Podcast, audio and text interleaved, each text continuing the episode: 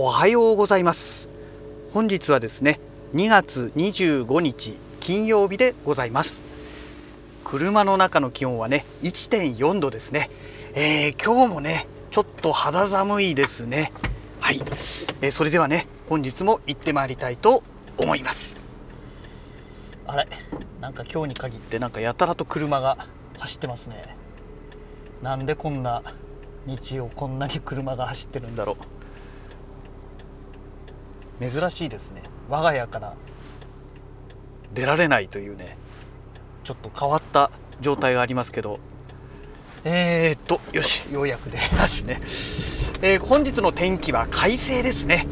えー、雲一つない青空が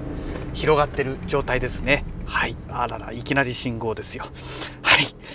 えーとそれでですねあのー、今朝ねツイッターでツイートしたんですけどもちょっと今日もねあの、カメラのお話をね今日はちょっとさせていただこうかなと思います。えっ、ー、と何日か前にねあのツイッターでも書いていたんですけどもツイートしていたんですけども今朝ね改めて追加した内容でね、えツイートしました。過去私が持っていたカメラの重さ比較ですね。これでねいろんなことが分かってきましてえっ、ー、とねまあ、まず最初にねお話ししますと,、えーと、今まで私が持っていたカメラの中で一番軽いカメラっていうのがね EOSRP であることが分かりました。え実際問題ね確かに軽いんですよ。めちゃくちゃ軽いんですよ。えっ、ー、と一番軽いカメラという意味ではねパナソニックの GH4 かなと思っていたんですが GH4 よりもね EOSRP の方がね軽かったんですよね。えっ、ー、と EOSRP はね 485g、えー、バッテリーとねメモリーカードを入れて 485g で GH4 はね 560g ということでねあれ？そんなに違うの？っていうね感じがしたんですよね。まさかねあのー、マイクロフォーサーズでね、まあ、手ブレ補正もついてないしあの SD カードスロットもシングルですしね GH4 の方が軽いと思ってたんですよ。持った感じもねすごいスカスカですからね GH4 は。なんですけど EOSRP の方が軽かったっていうね。まあただ実際ね私が EOSRP を使う時にはあの EF マウントから RF マウントに変換するねアダプターを使いますので、まあ、実質ねこれより重くなると思うんですけども、うん、まあとはいえねまあノーマルで使ったら 480g というねとんでもないフルサイズのセンサーを搭載していてこの軽さですからこれはねめちゃくちゃ軽いと思うんですよ。ね。なんですけどもまあどうでしょうかねこれ以上軽いカメラっていうのは多分さすがにないんじゃないのかなとえっ、ー、となんだろうおっとっとっとっとっとっとっと。えーとですねなんだっけな。何を話そうとしましたっけ？今なんかね電話が鳴ったんでね切っちゃったんですけども。えーとそうそうそうそう。オリンパスの EM5 とかね EM10 とかあの辺はもしかしたら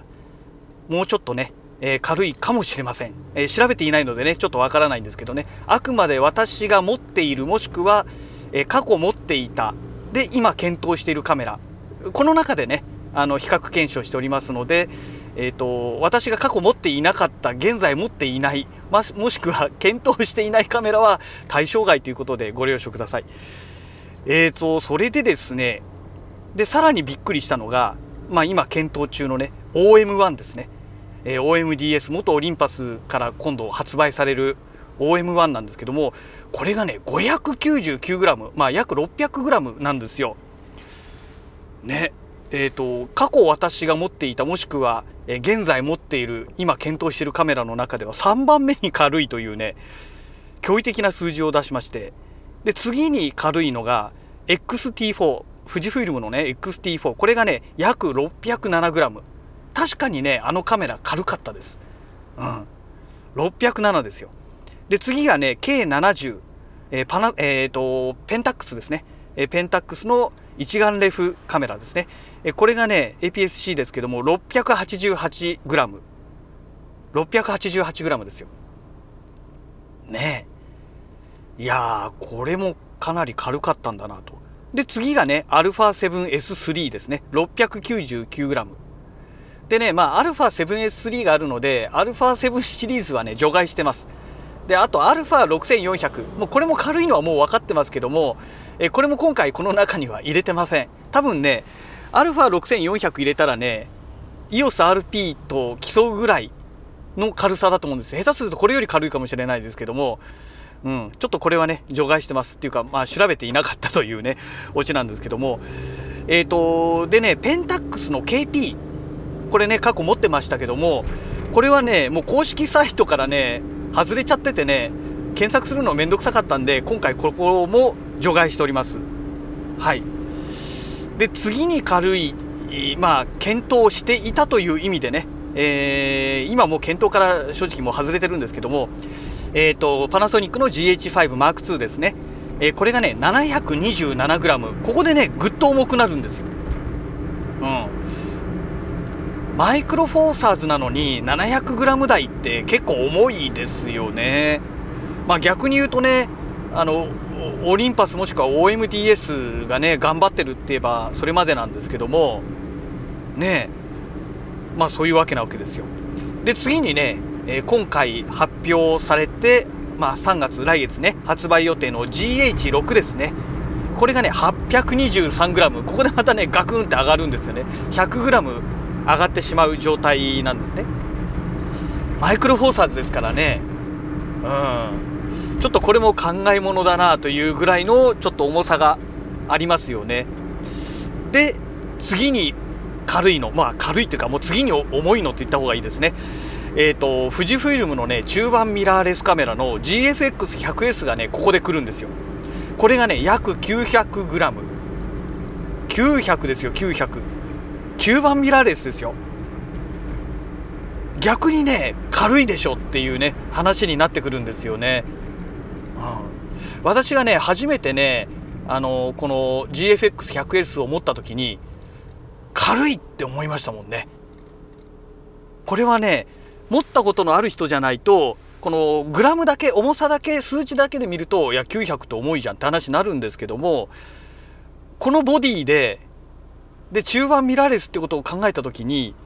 いやこれは軽いでしょっていう感覚なんですよね。これは実際持ってみてもらわないとわからない感覚です。はい。で次に重いのがえっ、ー、とあれです。オリンパスのね EM1X ですね。これがね 997g、まあ、これはある意味仕方ないのかなと。あのバッテリーグリップですね。これがもう一体化されてるタイプのものででバッテリーもね2本搭載しますから、まあ、これも入れた重さなのでこれはねもう重くなって当然なんですよね。まあ、実際重かったです。私もね使ってて重いなでかくて重いなっていう感覚でしたので。で、えー、ここまでなのかと言いたいところなんですけども GFX100S を、え買う前に持っていたカメラがあるんですよ。これはねほんと重くて全然使わなくてもう重いからいらないって言ってね手放した。まさにもう重さ大きさと重さがねものすごいネックになっていた。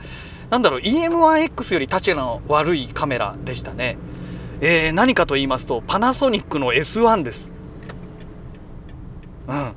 えー、なんで EM1X あまず先にね重さを言いましょう。S1 の重さが約 1017g1 キロ超えちゃったんですよ。はい。驚異的ですよね、えー、フルサイズミラーレスカメラですよ。うん。まあなんで S1 とかね。まあ S1H はまあ特別だとしてね。S1 がなんで全然売れなかったっていうのは多分ここに理由があるかと思います。うん、でねなんでこの S1 が EM1X より立ちが悪いのかっていう話なんですけども EM1X はマイクロフォーサーズですのでレンズはね軽いんですよめちゃくちゃ。めちゃくちゃ軽いんですねレンズは。なんですけども S1 はねレンズがめちゃくちゃ重いんですよ。ほんと重い。ででかくて重いんですよ。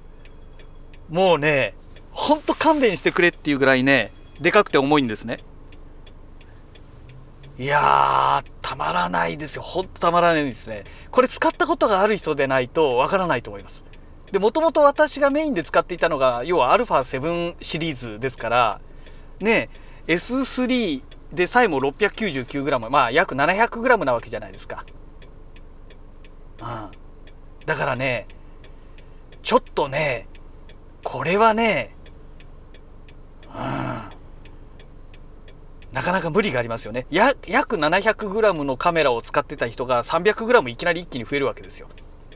で、レンズそのものも全体的に重いんですよ。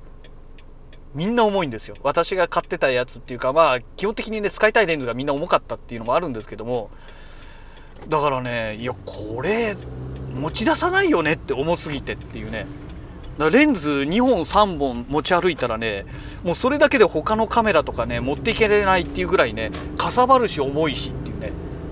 そりゃ売れるわけないよっていう。もうガチ勢じゃないと買わないよこんなカメラっていうね。まあそういう世界ですよね。まあ、あのガチ勢の人から言わせればいやそれは画質優先だからしょうがないでしょって話になるんですけどもいやそんなカメラ一般受けしないでしょっていうねあのどんなに高性能であろうとね取り扱いが大変なカメラが一般ユーザーが買いますかっていう話ですよ。まあだから値段もね高めに設定したしていたんだと思うんですよ。まあそれでも多分ね想定外に売れなかったんだと思うんですよね。でそれでやばいと思って S5 っていうのをねパナソニックは出してきたんだと思うんですけどもいやーあれはねやりすぎでしょうっていう。で S1 を出すのであれば S5 も同時に出すべきだったんじゃないですかって個人的には思いましたけどね。うん。本当重かった。信じられないぐらいに重かったですね。いやーほんとびっくりですよ。まあそんなわけでねあのー まあ今更ねパナソニックの S1 を買う人っていうのはいないと思いますけどもねえまあ本当にお勧めできないですよね。で、まあそういう意味でも S1H はね、調べてないですけど、もっと重いんですよ。もっと重いんですね。だからね、いや、ある意味ね、いきなりね、あの当時ですね、S1H を買わずに S1 を買っておいてね、大正解だったかなって、個人的には思いました。まあ、結果としてね、重すぎて使えねえっつって手放したわけですけども、あれはね、どんなに手ブレ補正がね、すごい効くとか言われてもですよ、持ちきれない。うん、というお話なわけですよ。でそうなった時にねまあ約、えー、どのぐらいですか？180g ぐらいですかね、えー、軽くなっている 180g の違いじゃねそんなに変わらないかもしれないですけども、え、GH6 ですね。うんまあ、これがどういう結果を生むのかただまあレンズがねマイクロフォーサーズですから、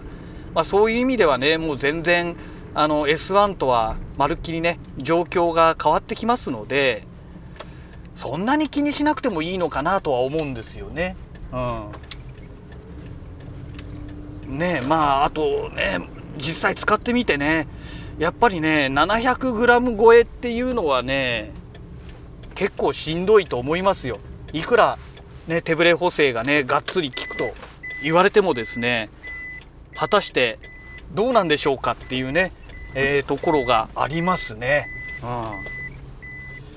い。えー、まあそんなわけでね途中なんか電話が何回もしつこくなってましたけども、えー、会社のね駐車場に到着いたしましたので、えー、本日のラジログはこの辺りで終了したいと思います。それではまた。